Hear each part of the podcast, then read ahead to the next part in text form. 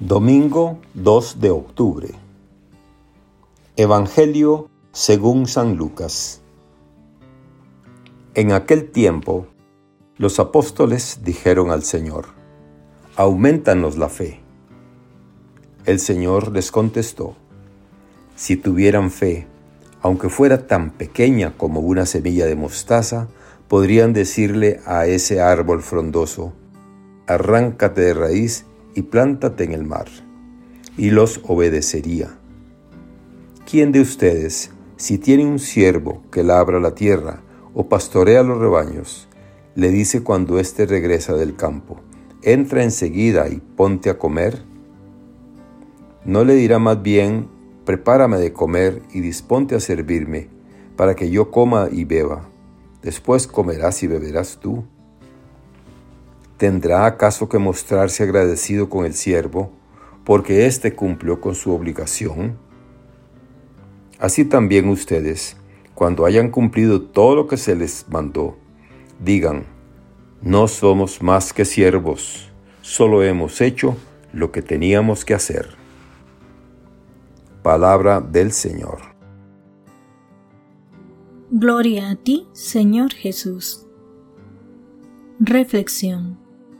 Hoy Cristo nos habla nuevamente de servicio.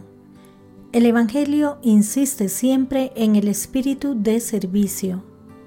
Nos ayuda a ello la contemplación del Verbo de Dios encarnado, el siervo de Yahvé, de Isaías, que se anonadó y tomó la condición de esclavo.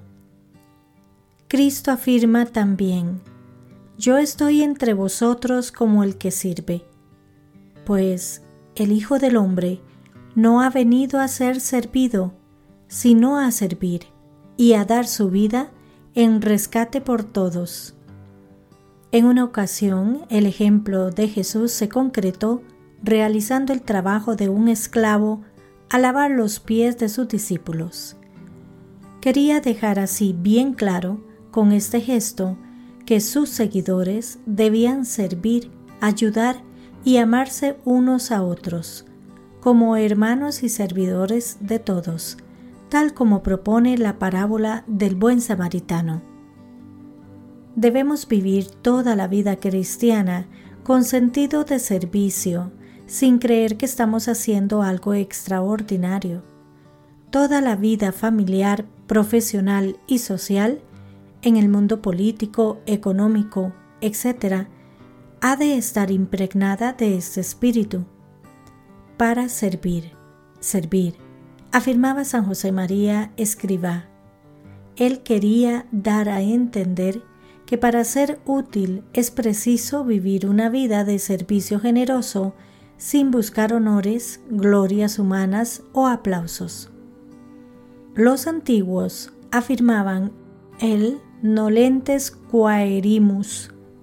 Buscamos para los cargos de gobierno a quienes no los ambicionan, a quienes no desean figurar, cuando había que hacer nombramientos jerárquicos.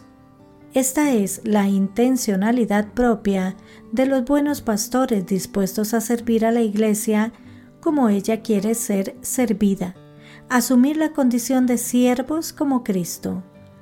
Recordemos, según las conocidas palabras de San Agustín, cómo debe ejercerse una función eclesial.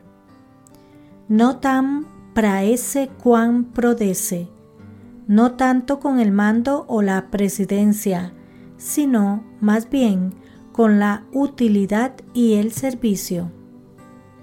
Nos dice Benedicto XVI, quien está sólidamente fundado en la fe, quien tiene plena confianza en Dios y vive en la Iglesia, es capaz de llevar la fuerza extraordinaria del Evangelio. Que Dios les bendiga y les proteja.